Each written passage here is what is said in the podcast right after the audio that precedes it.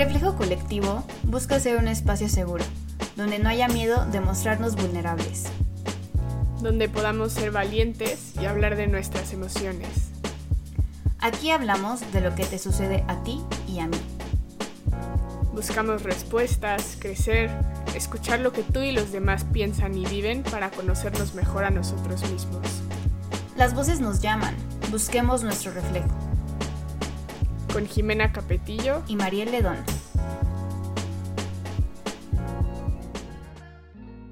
Bienvenidos todos a nuestro último episodio de la temporada 2 eh, de Reflejo Colectivo. Estamos muy emocionadas, Jimmy y yo, para por poder tener este espacio entre nosotras dos, para poder platicar y reflexionar acerca de cómo los invitados que tuvimos esta, esta temporada nos hicieron reflexionar eh, o nos, nos compartieron ¿no? nuevas experiencias, eh, pudimos abordar diferentes cuestionamientos que teníamos y, también pudimos tanto conocer sus reflexiones como conocer reflexiones nuestras que, que creo que muchas veces pues ni siquiera me, me, hubiera imaginado que iban a llegar como a, a mi vida, ¿no?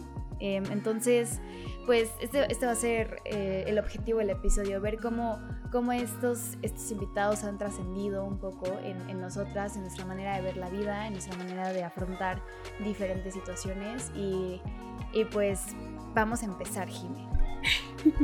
sí, buenísimo. La verdad es que se ha pasado de volada no puedo creer que otra vez hemos hecho 20 episodios con, con, invitados increíbles que creo que cada uno a su forma pues nos enriqueció de cierta manera, ¿no? Entonces vamos a hablar sobre eso. Entonces. Listo. Pues el, el primer eh, episodio que tuvimos en esta temporada fue con tu prima, con, con Regina Soto. Y la pregunta que le hicimos a ella es cómo levantarnos todos los días y sentir magia.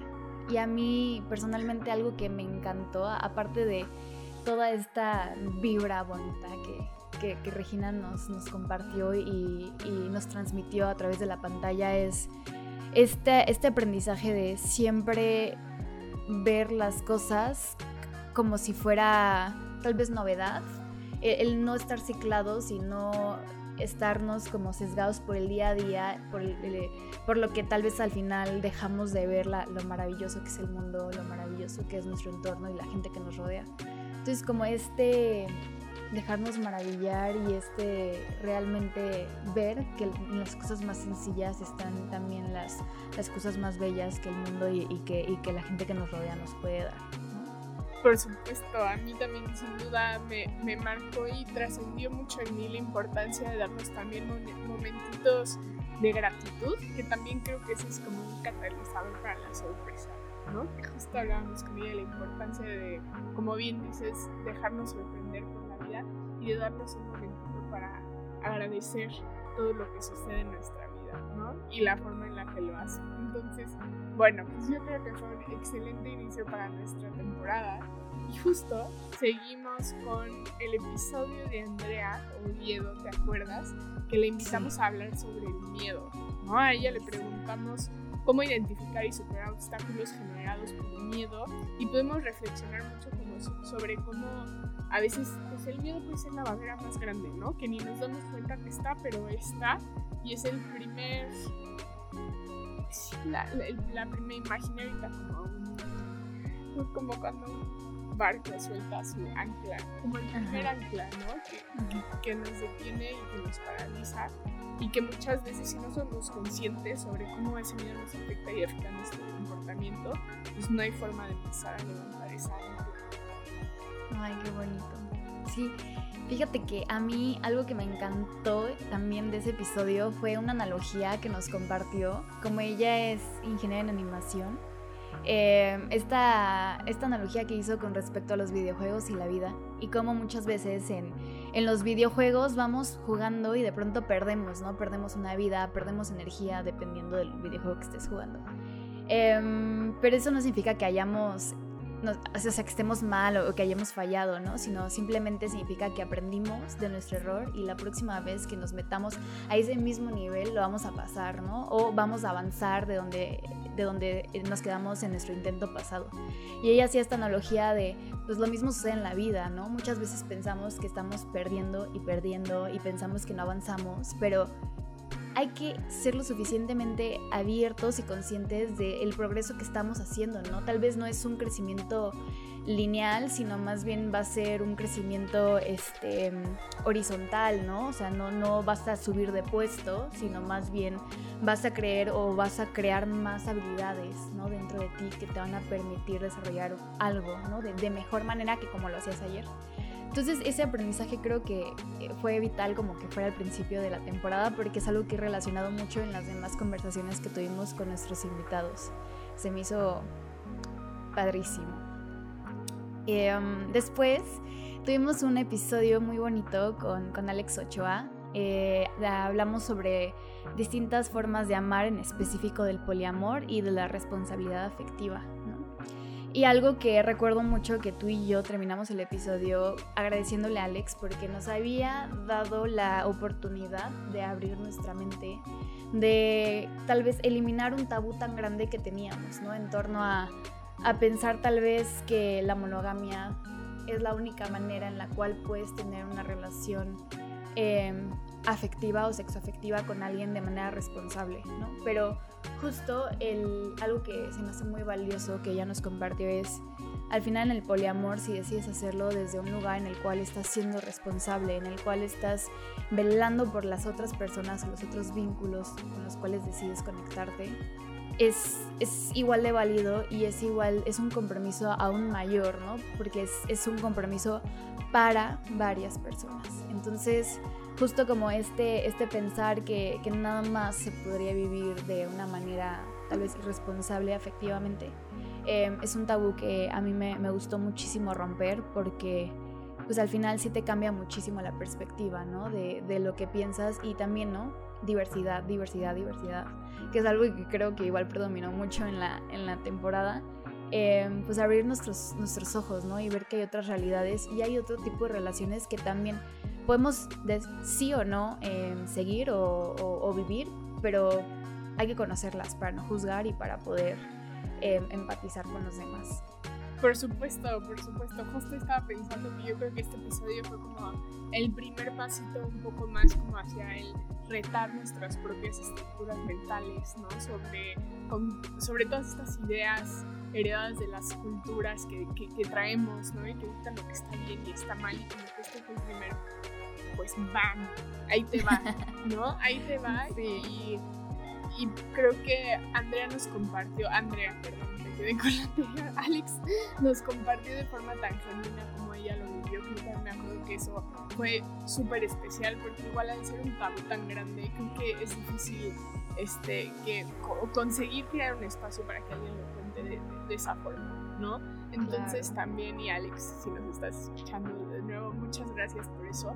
Y gracias justo también por esta conciencia que nos dejaste la importancia de cuidar nuestros vínculos, ¿no? Sin importar el tipo de vínculos que queramos tener o el estilo de vínculos, de cuidarnos a nosotros mismos primero para luego poder cuidar a los demás, ¿no?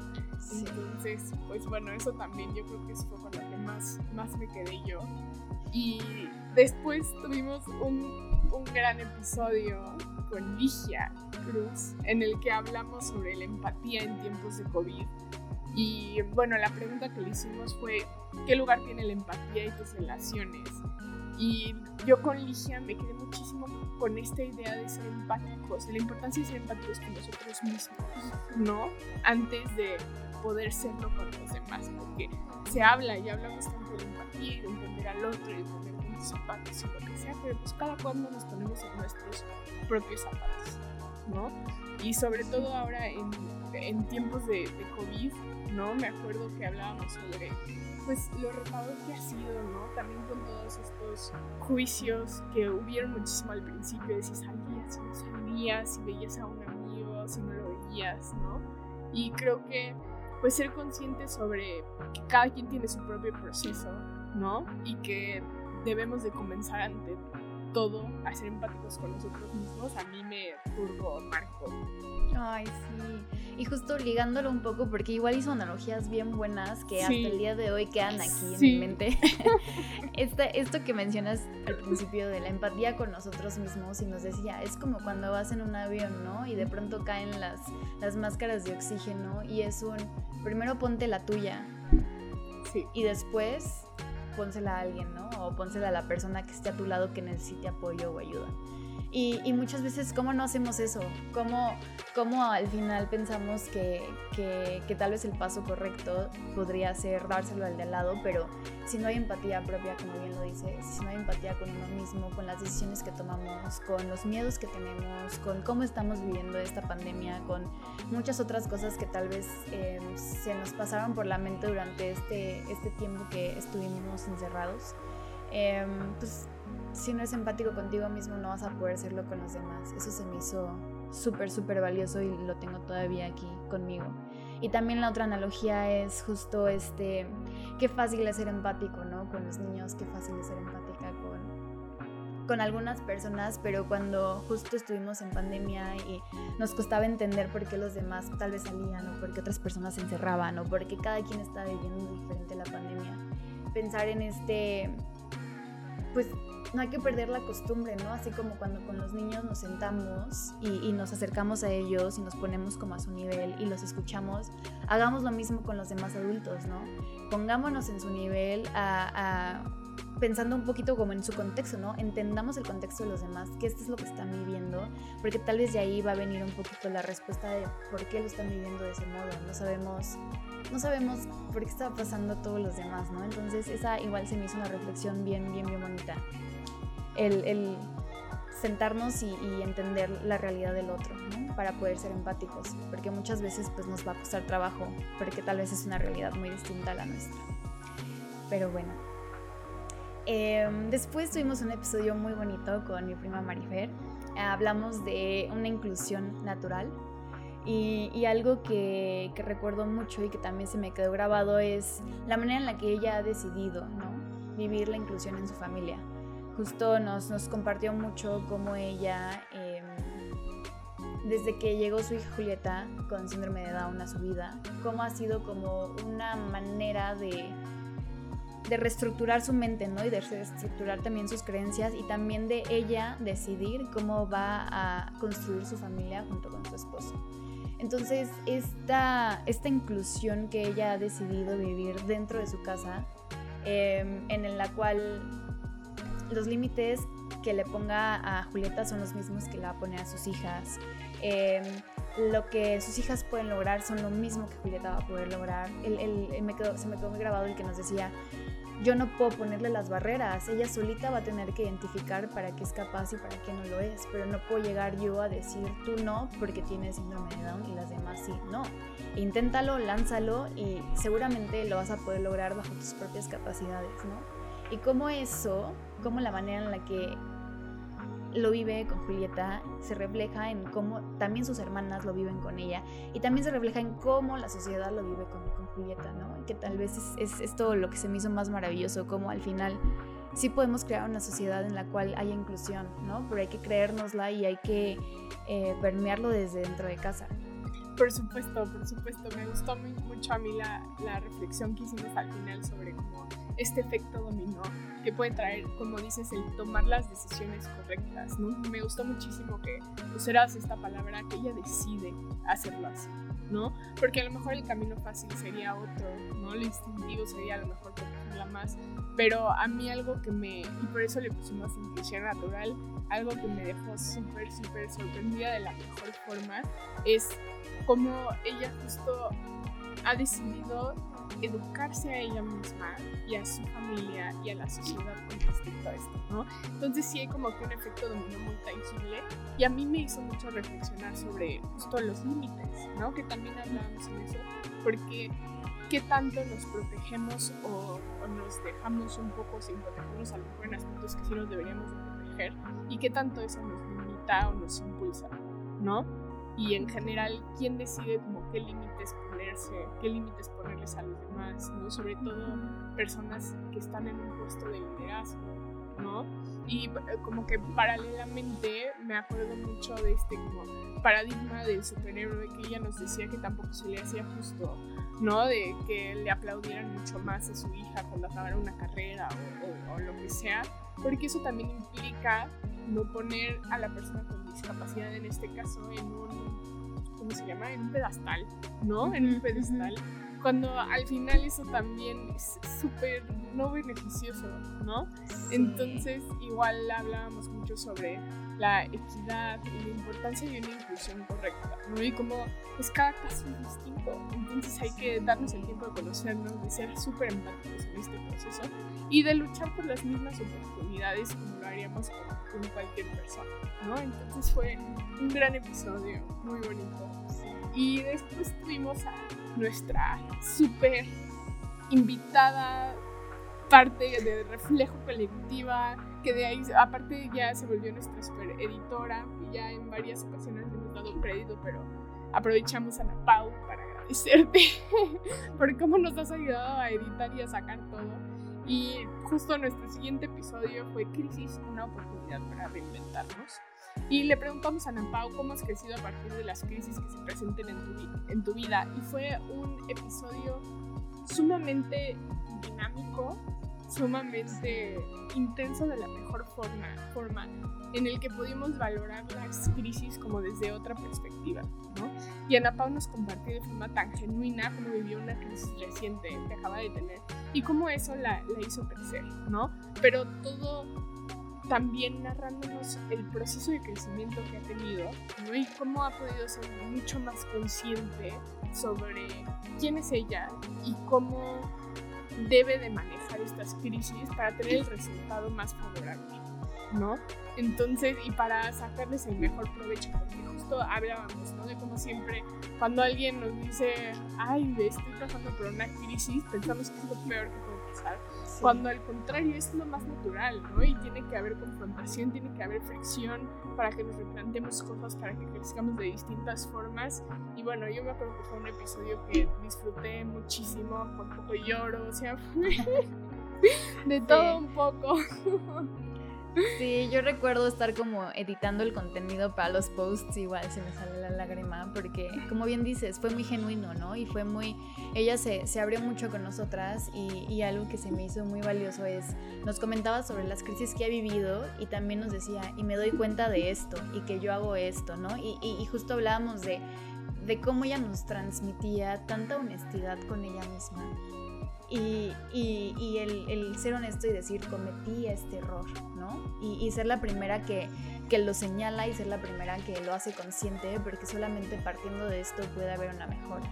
Entonces, el ser honesto con nosotros mismos muchas veces es, es muy difícil. Podemos ser honestos con los demás, podemos eh, señalar tal vez cosas que vemos en los demás y, y también lo podemos hacer de una manera muy genuina y muy bonita con el afán de que ellos mejoren, pero cuando sucede ya hacia nosotros, muchas veces nos cuesta mucho trabajo, ¿no? Ser, ser honesto con nosotros y, y, también creo que tiene que ver mucho con que vivamos la vida en automático y no nos paremos a pensar y analizar lo que estamos haciendo hoy en día, ¿no? Y si pudiera haber una mejor manera de vivir o de afrontar las crisis que estamos viviendo, ¿no? Y, y que algo que, que, dices o que dijiste ahorita se me hizo súper bonito y sí es cierto, ¿no? Todas las las crisis vienen a mostrarnos algo, no hay que verlo como algo negativo, sino como bien decíamos en el episodio, como una oportunidad para mejorar algo, ¿no? Algo que, que está viniendo ahorita a decirme que, que, debo moverme y que tal vez ya llevo un buen rato en automático, es el momento para cambiarlo, ¿no? Entonces hay que prepararnos y hay que abrazar y, y aceptar las crisis que vengan a nuestra vida, porque el cambio seguramente va a ser para bien, para bien todo el, todo el momento. Eh, el siguiente episodio que tuvimos fue con un amigo nuestro, de las dos. Su nombre es Brandon Ordóñez y eh, el episodio se llamaba Camino del Arte al Corazón. La pregunta que le hicimos es cómo ha sido el camino para encontrar tu pasión por el arte. Brandon es un artista muy muy talentoso, la verdad es que tiene su página en, en, en Instagram, puede ver nuestros posts para que vean todo el trabajo que él realiza. Y la verdad es que se nos hizo muy interesante que él nos contara cómo llegó el arte a su vida. ¿no? Y, algo que no se me va a borrar de la mente es que nos contaba que justamente llegó a, empezar a tomar clases de pintura porque fue un castigo que le impuso una maestra porque se portaba creo que se quedaba después del recreo jugando algo así cuando estaba en la primaria, o no recuerdo bien, pero el caso es que fue un castigo impuesto. Y, justo eh, cómo a mí, a mí se me quedó mucho la importancia de las cosas que suceden en nuestra vida, ¿no? Esta frase que siempre nos decían, bueno, a mí me decían mucho de chiquita, las cosas suceden por algo, realmente aquí en este episodio tornó muchísimo sentido, porque fue un... Por, un, por cosas que, que sucedieron en su vida, entró a esa clase de pintura, le empezó a gustar, le empezó a apasionar, se empezó a interesar y la maestra no, lo tomaba mucho en cuenta porque pensaba que, que, tal vez él no quería estar ahí. Pero él poco a poco fue demostrando que sí le gustaba, que sí le apasionaba y pues hoy en día es, es un artista muy, muy, muy talentoso. Em, entonces justo yo me quedo mucho con, esa, con ese aprendizaje, ¿no? De, las cosas suceden en, nuestra vida por algo y seguramente donde estamos parados hoy en día nos, nos puede llevar a, lugares inimaginables, ¿no? Entonces, aprovechar donde estamos, aprovechar lo que estamos viviendo, aprovechar la gente que se está cruzando en nuestra vida porque realmente vienen a marcarnos y a dejar algo en, en nosotros, a trascender en nosotros. Entonces, se me hizo algo súper, súper bonito que nos compartió él. Por supuesto, y también tocábamos, ¿te acuerdas? Hablamos mucho sobre esta dualidad porque él es ingeniero mecánico, ¿no? Y entonces como esta dualidad, y le preguntábamos, y me acuerdo que nos dijo, no, es que la verdad yo nunca consideré estudiar ¿no?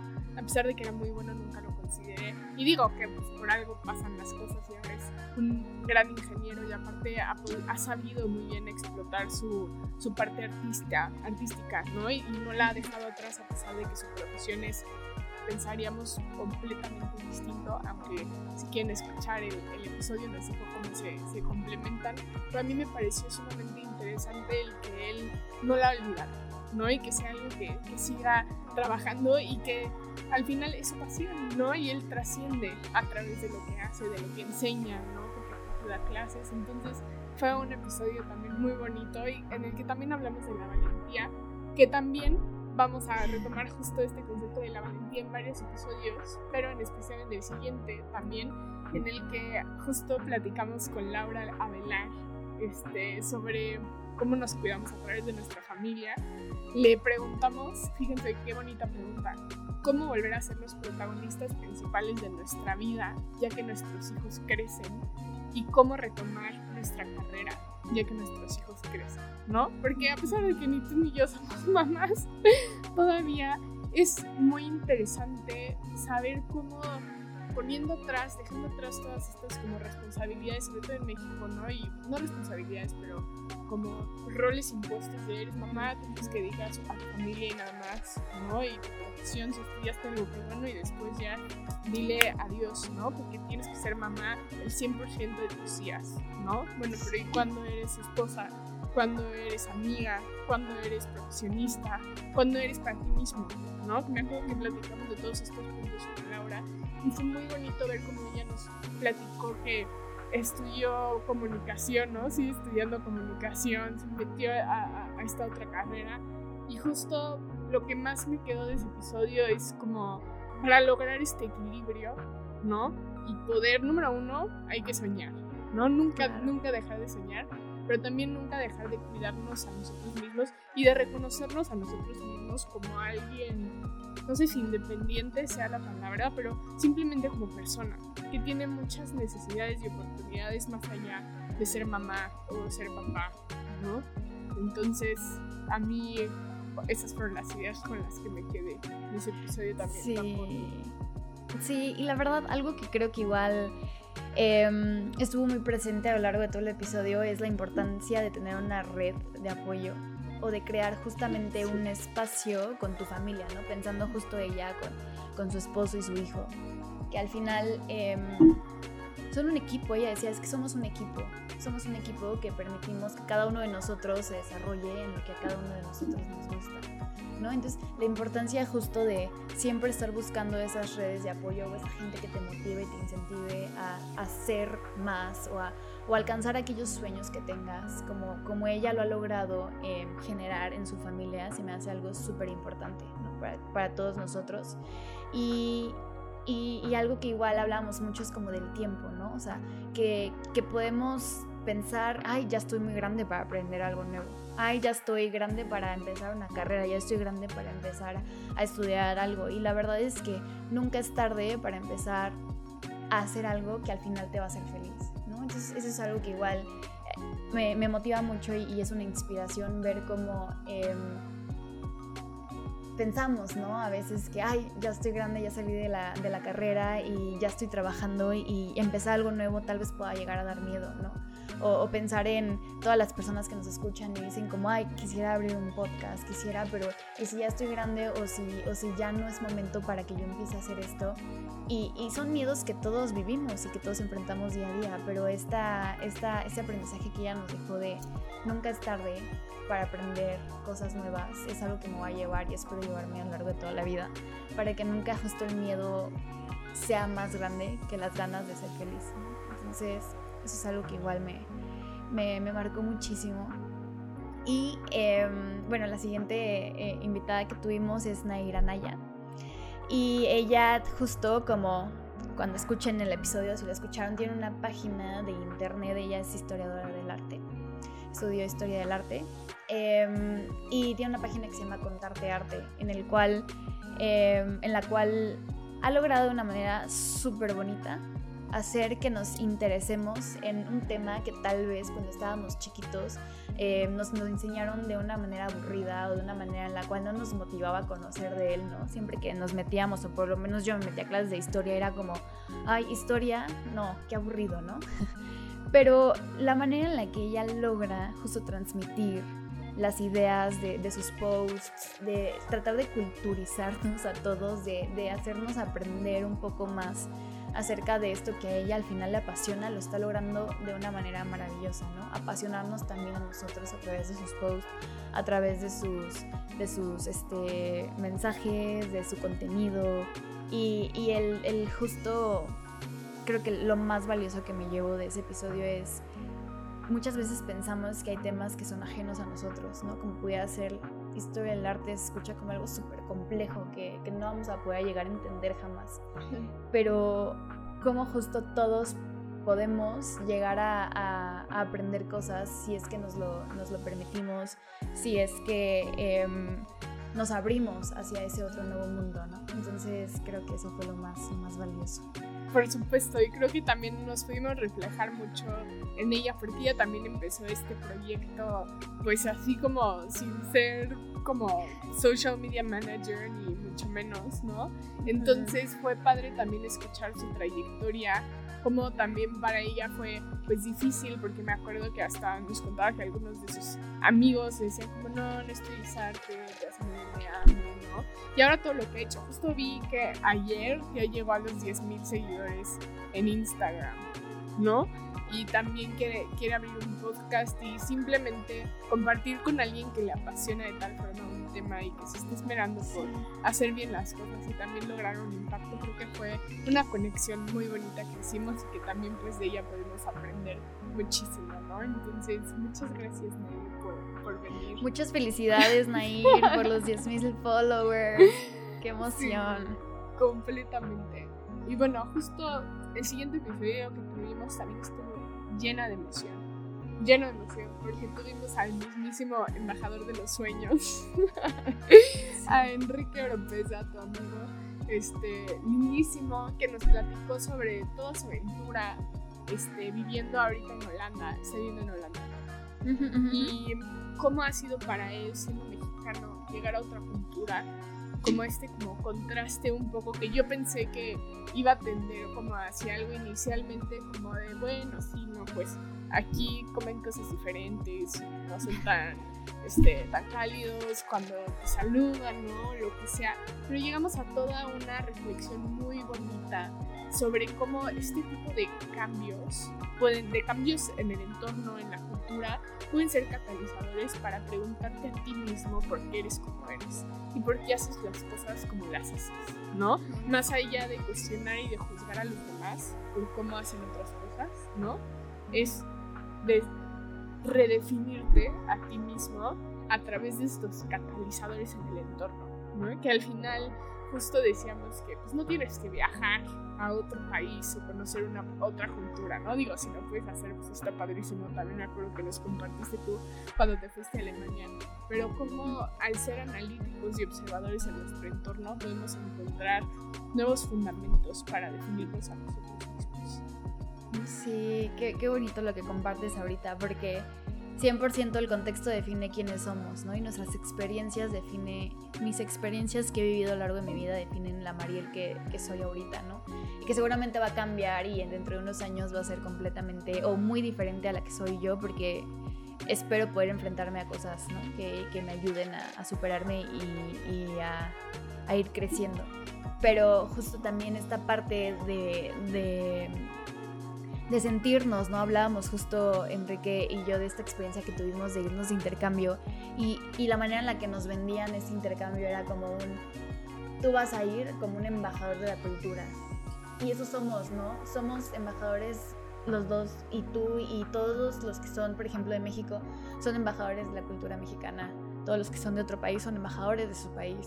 Y el chiste es justamente, creo que ahorita que estamos grabando en vísperas del Día de Muerto, eh, es maravilloso, ¿no? El poder transmitir lo que es nuestra cultura, porque al final es 100% define quiénes somos, ¿no?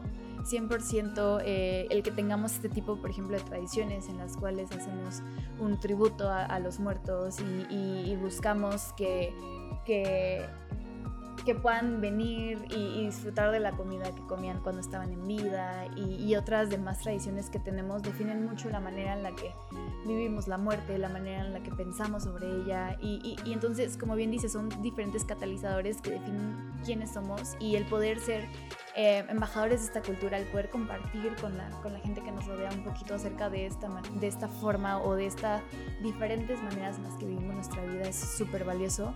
Y también, eh, pues, no sé, justo decíamos también que somos embajadores ¿no? de nosotros mismos, el, el poder mostrar y el poder compartir quiénes somos es algo muy valioso hoy. Sí. Y conlleva también responsabilidad.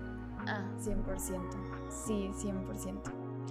Y, um, y, y, bueno, el siguiente episodio que tuvimos uh, me, gustó muchísimo, fue con Fer López.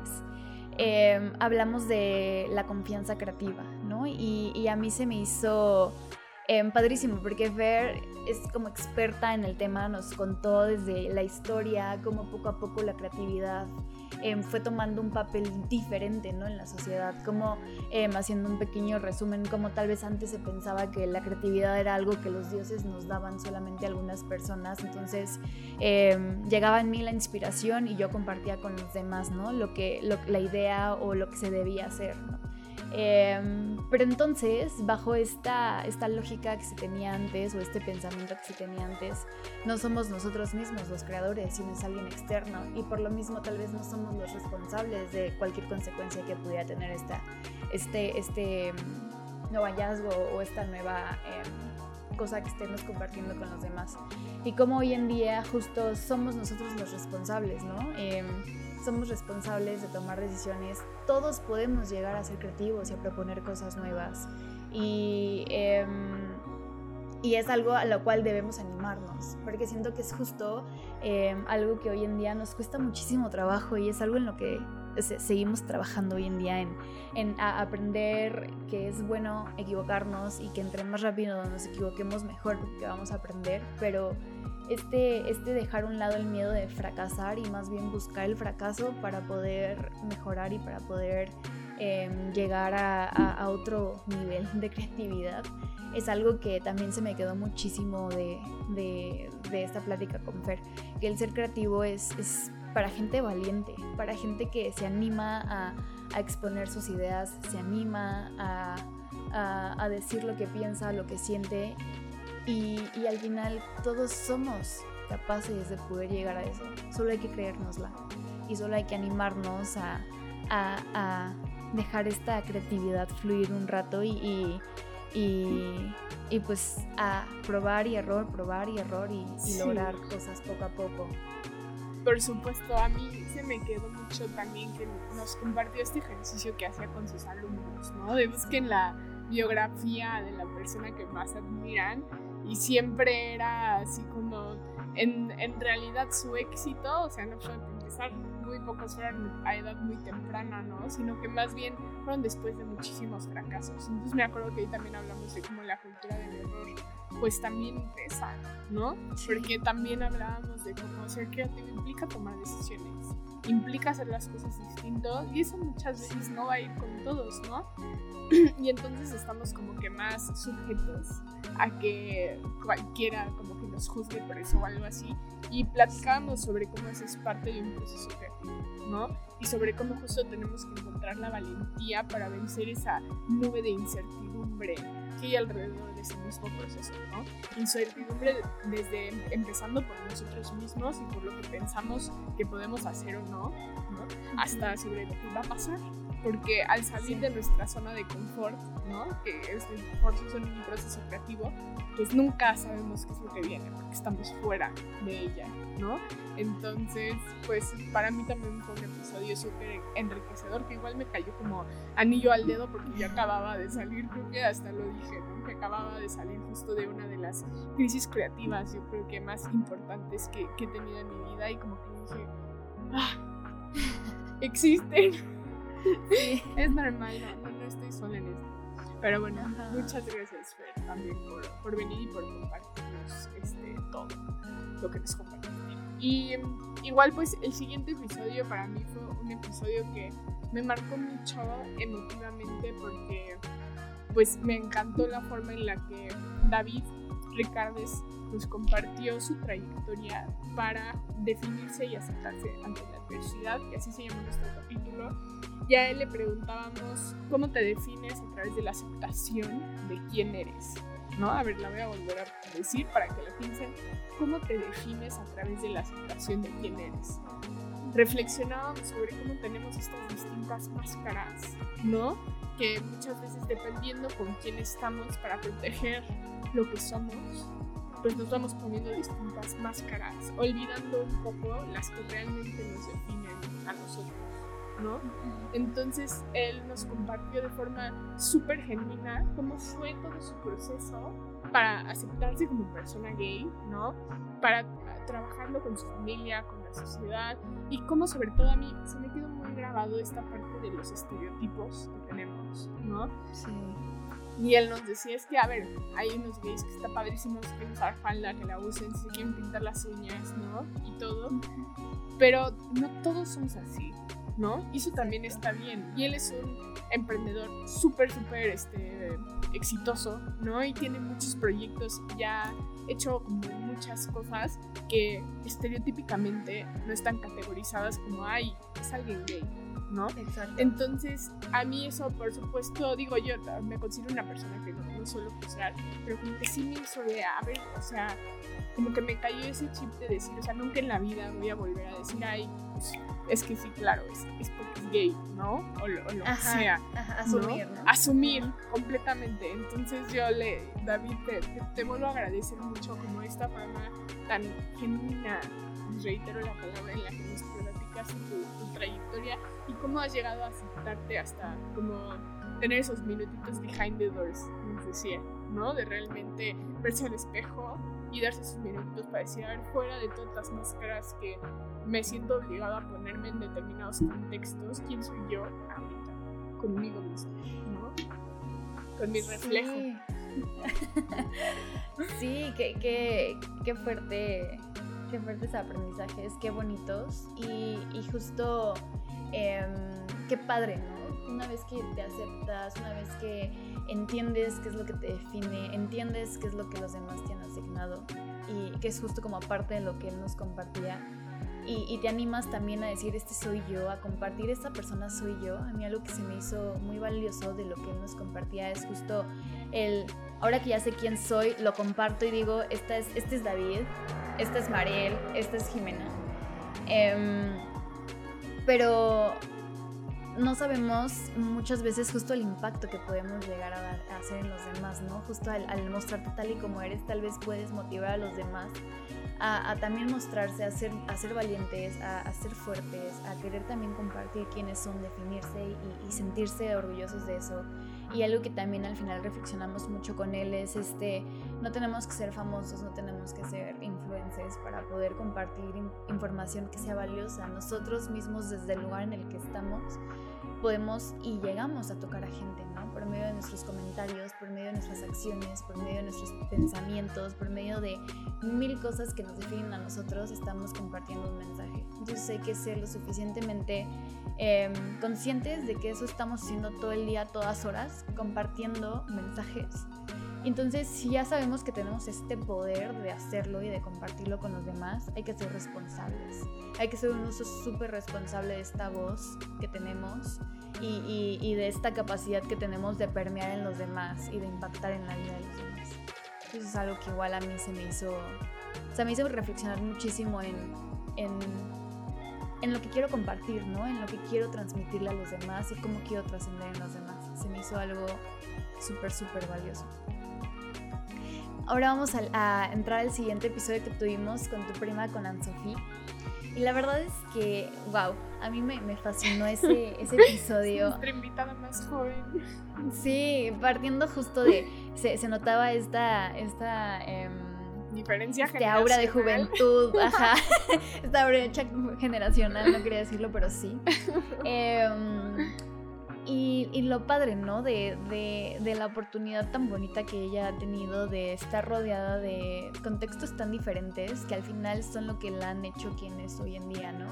De tener padres de diferentes países y después de haber vivido en otro país diferente a de donde son estas, estas culturas que, que tienen sus padres, em, definen quién es ella hoy en día. Y se me hizo un, un episodio súper valioso porque hablábamos también de cómo todas estas cosas o estos diferentes inputs que vienen de diferentes culturas definen quiénes somos hoy en día y definen cómo pensamos hoy en día, ¿no? Y cómo justo algo tan, tan, creo que damos por hecho, ¿no? El, idioma con el que nacemos, los idiomas que tal vez llegamos a aprender y, llegamos a, manejar.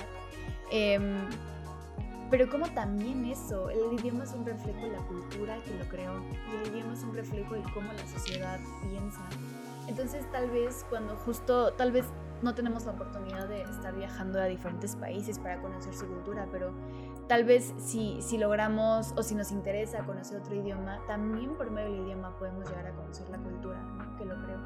Y eso tal vez puede también llegar, o no tal vez más bien, llega a, aperturar nuestra mente y llega también a, a crearnos diferentes maneras de ver el mundo.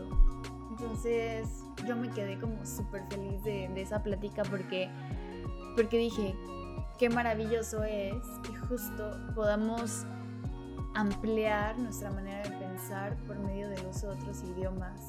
Qué maravilloso es que justo em, de este modo podamos romper barreras, ¿no? Que tal vez el idioma o, la cultura en la cual vivimos tiene y cómo podemos ver que en otras culturas no se tiene. Entonces, justo creo que es algo que, que me encantó de, de, la plática que tuvimos con Anne-Sophie. Ay, sí, no, por supuesto. Creo que yo me quedé con esto, con... La verdad es que todo lo que dices me reflejé demasiado con todos esos como aprendizajes y sobre todo también sobre cómo este podemos aterrizar eso al diálogo interno que tenemos con nosotros mismos, ¿no? Y a reflexionar sobre las mismas palabras que elegimos usar. ¿no? Entonces creo que en mí ha trascendido un poquito en eso cuando de repente empiezo a ver todo gris o algo así tremendo, ansiedad, ¿no? Digo, a ver, ¿cómo me estoy refiriendo a esto? ¿Qué tipo de palabras estoy usando para describirlo? ¿no? Y ahí no solo me permite generar distintos como puentes de empatía conmigo mismo y con situación, sino que me, me permite, siento yo, hacerlo un poco más este, objetivo, ¿no? el asunto y me da eso más paz. Y bueno, a mí me encantó, por supuesto, reflexionar con mi prima, estuvo bien bonita, Sofía. Este. Pero bueno, y luego justo decidimos, tú y yo, que ya era momento de darnos una pausa y reflexionar, porque no podíamos ser incongruentes y no darnos un momentito para reflexionar. Tuvimos nuestro episodio sobre la trascendencia de los recursos colectivos en el que reflexionamos sobre cómo ha sido nuestra experiencia de crecimiento al integrar en nuestra vida, ¿no?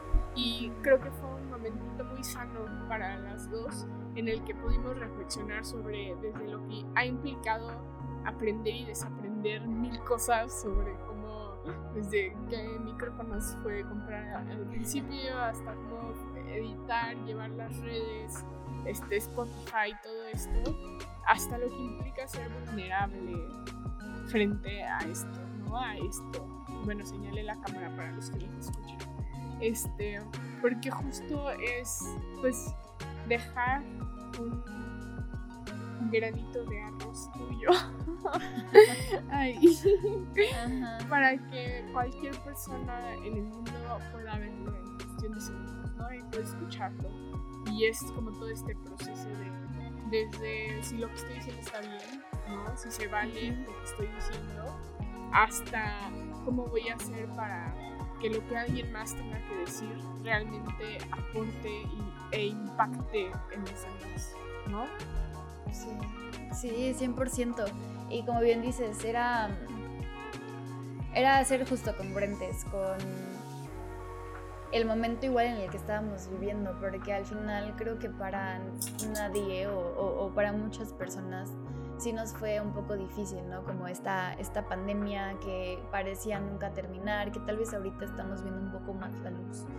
Em, de que está regresando un poquito toda la normalidad, pero esta necesidad ¿no? de crear relaciones, era lo que, lo que hablábamos mucho, como em, la importancia ¿no? De, de, crear relaciones, de salir, de hablar, de conocer a gente, y es algo que de lo que estuvimos privadas durante mucho tiempo, incluso Jimmy y yo no nos habíamos visto en muchísimo tiempo de manera presencial, y, y es algo que ya nos estábamos dando cuenta que nos estaba faltando, nos estaba costando trabajo, ¿no?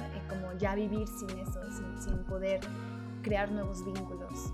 Entonces creo que sí fue un episodio justo que nos ayudó a aterrizar un poco el cómo, han, cómo el proyecto en sí ha trascendido en nosotras, cómo justo el tener esta oportunidad de, a pesar de no poder salir a la calle y conocer a gente nueva, yo poder conocer a gente del círculo de Jimena, Jimena poder conocer a gente de mi círculo por medio de estas videollamadas. Ha sido que al final creo que nos ha servido muchísimo más para digo, todos somos seres sociales, pero más para, para personas que nos gusta crear vínculos y y conocer la experiencia del otro y ser empática con el otro.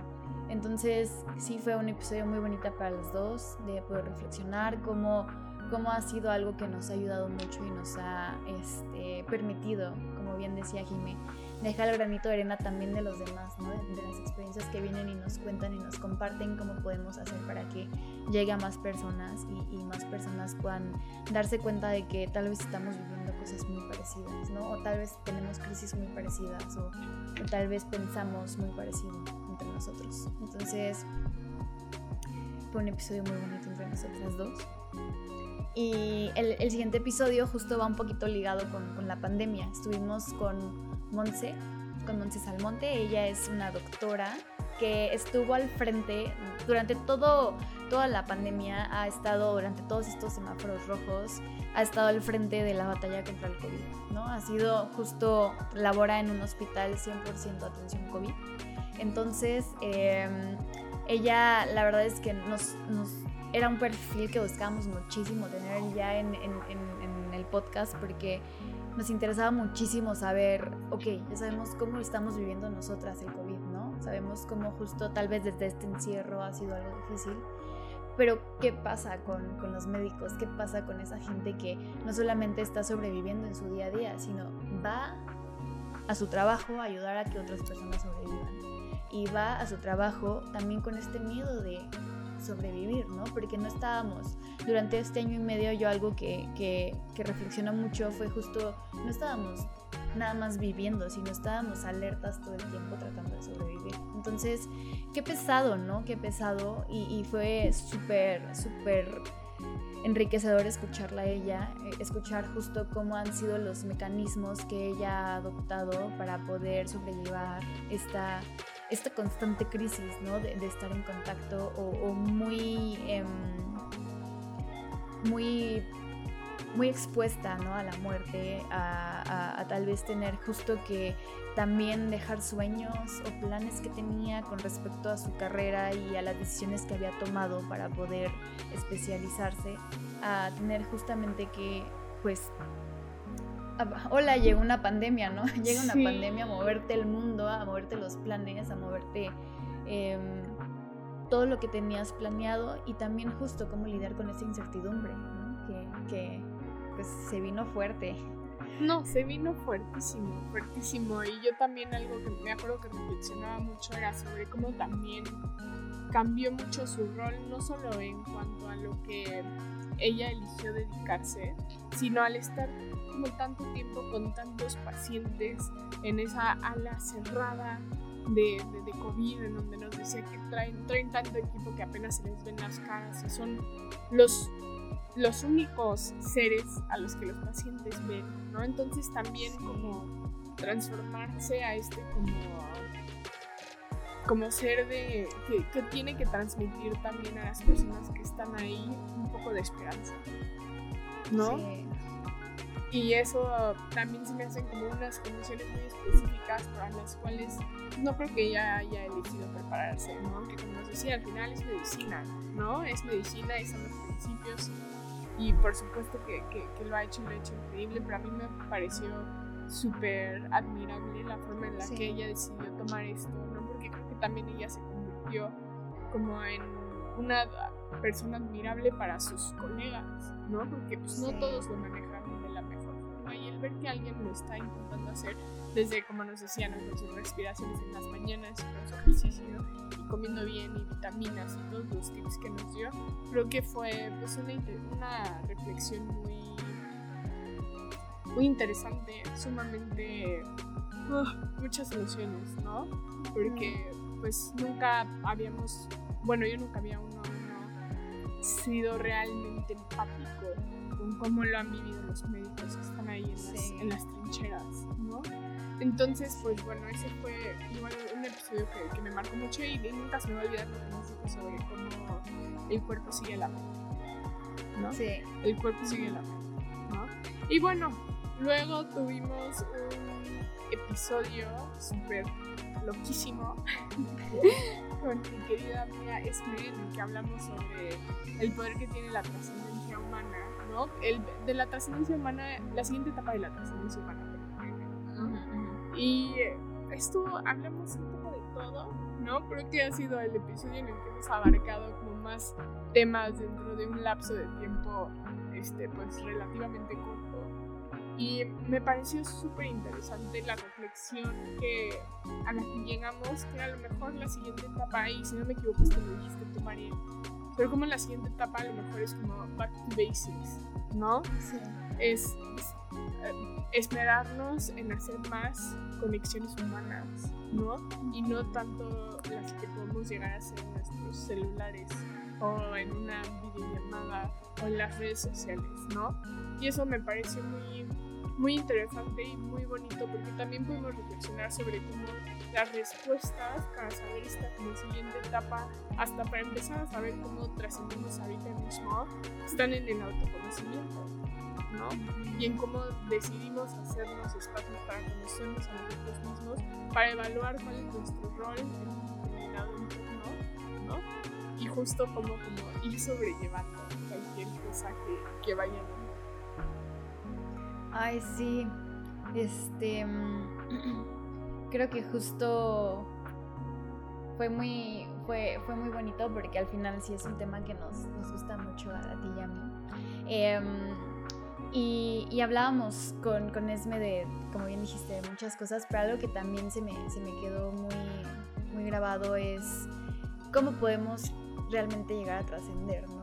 Y, y, cómo tal vez justo pensamos que solamente la trascendencia es algo que sucede como en, lapsos muy grandes, ¿no? Pensamos en que es algo muy, muy mag, muy, muy grande, muy magno, muy, muy, que, que, tal vez tienes que llegar a hacer cosas muy, muy grandes para poder impactar en los demás, pero como bien hablábamos y tal vez retomamos en otros episodios, son, son, son pequeños detalles, son pequeños ejemplos que damos a los demás, son pequeñas... Em, incentivos o, pequeños eh, modelos a seguir que nos podemos llegar igual a convertir, ¿no? Por medio de estas pequeñas acciones que compartimos con los demás. Entonces se me hizo súper valiente y súper bonito, ¿no? Como el, la responsabilidad siempre, siempre debe estar presente. Tenemos que ser responsables y, y, va muy ligado justo con este back to basic que, que decíamos, de tal vez justo hoy en día, eh, como es tan fácil compartir cosas en redes sociales y como estamos tan inmersos en las redes sociales, em, damos por sentado, ¿no? Que, que, es algo damos por sentado el trascender, porque es algo que se puede dar de manera tan natural y tan, y tan rápida, ¿no? Pero entonces, ¿qué pasa si damos un paso atrás y, y nos damos cuenta de que sí es un privilegio poder trascender, es un privilegio poder conectar con las personas que nos están escuchando ahorita? y es, y es algo muy valioso que hay que aprovechar. O sea, si ya tenemos las plataformas, si ya tenemos la oportunidad de llegar a los demás por medio de las redes sociales, si vamos a ir a algún lugar y vamos a compartir alguna idea, no hay que dar por sentado estas oportunidades de poder conectar con los demás, porque creo que aún más ahorita en pandemia que no hemos podido conectar tanto con los demás, es una reflexión muy bonita el no hay que darlo por sentado porque de un día para otro sí se nos puede quitar o sí se nos puede ir de las manos. Entonces hay que hacer uso de esta, de esta capacidad y de esta, de esta pues ventaja que tenemos eh, de manera responsable y siempre tratando de compartir justamente aquellas cosas que nos muevan y que, y que sintamos que, que a los demás les pueda hacer bien para crecer todos como sociedad pero sí, se me hizo súper bonito y llegamos realmente a, hablar de cosas bien padres con Esme. Les, les, les, invito muchísimo a que, a que lo escuchen. Hablamos de los símbolos, del tarot, de, de, de, muchas cosas súper interesantes. Entonces, súper invitados a que, a que nos escuchen. Em, el siguiente episodio que grabamos lo grabamos con una psicóloga, su nombre es Andrea Naya, y hablamos acerca del no binarismo.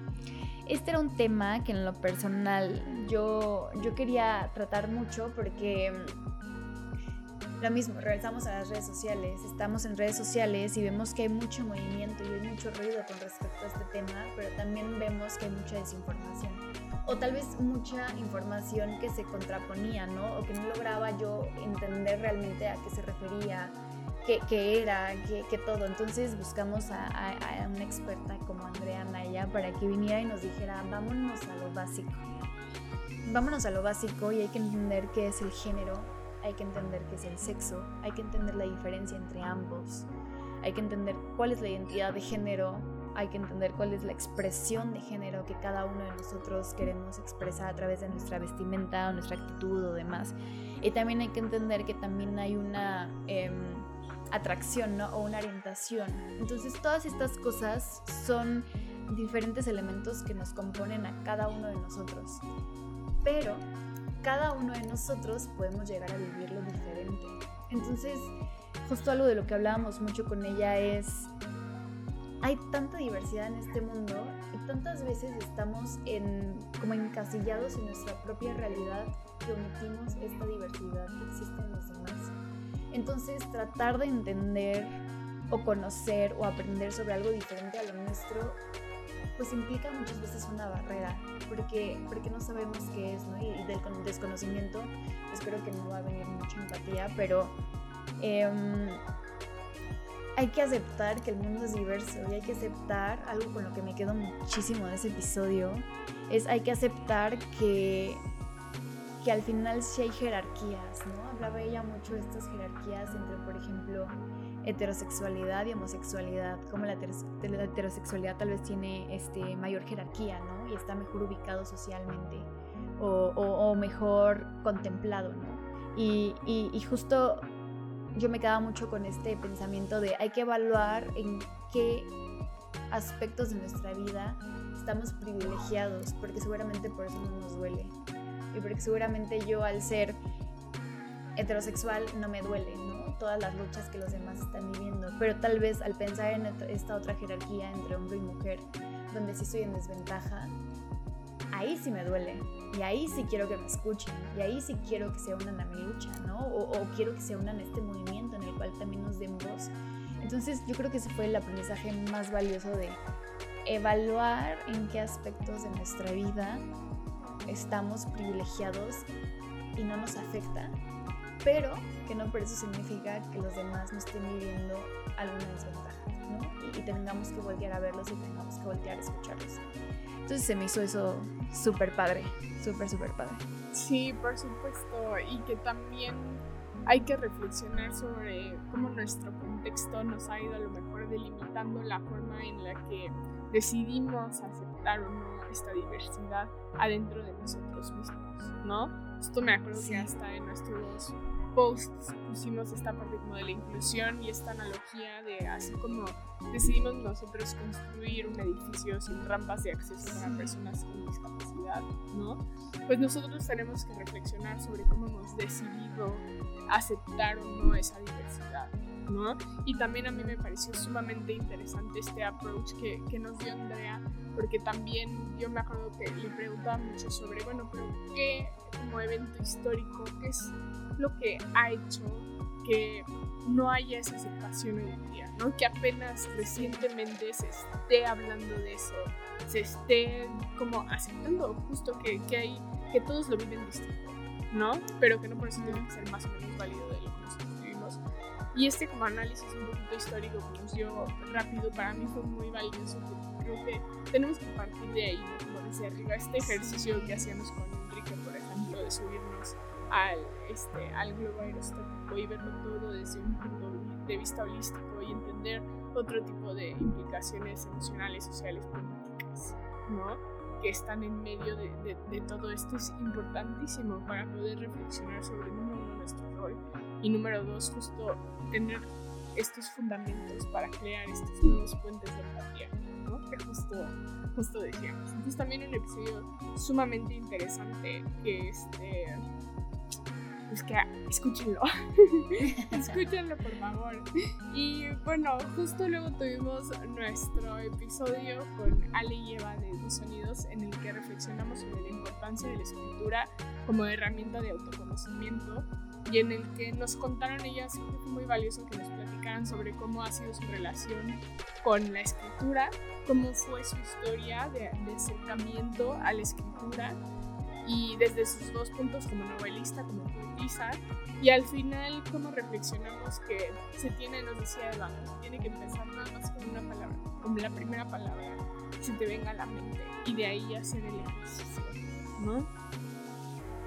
Sí, no, y, y, y justo, eh, digo, nosotras como fieles seguidoras de Dos Sonidos y, y de la página tan bonita que tienen en Instagram, y de la manera tan bonita que han logrado transmitir quiénes son ellas y también quiénes son las personas que ellas observan a través de su escritura. Se me ha hecho súper bonito, por eso todos sigan a los sonidos. Les vamos a dejar en redes sociales su, su, su página para que puedan escucharlas. Pero bien, como bien decías, o sea,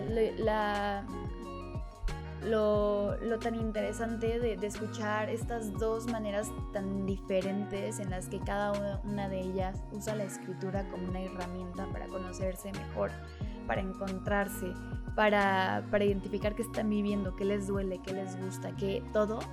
Eh, se me hace maravilloso y algo que, digo, nosotros hemos tenido como mucho contacto con Ale porque es una de nuestras amigas más, más cercanas y más queridas.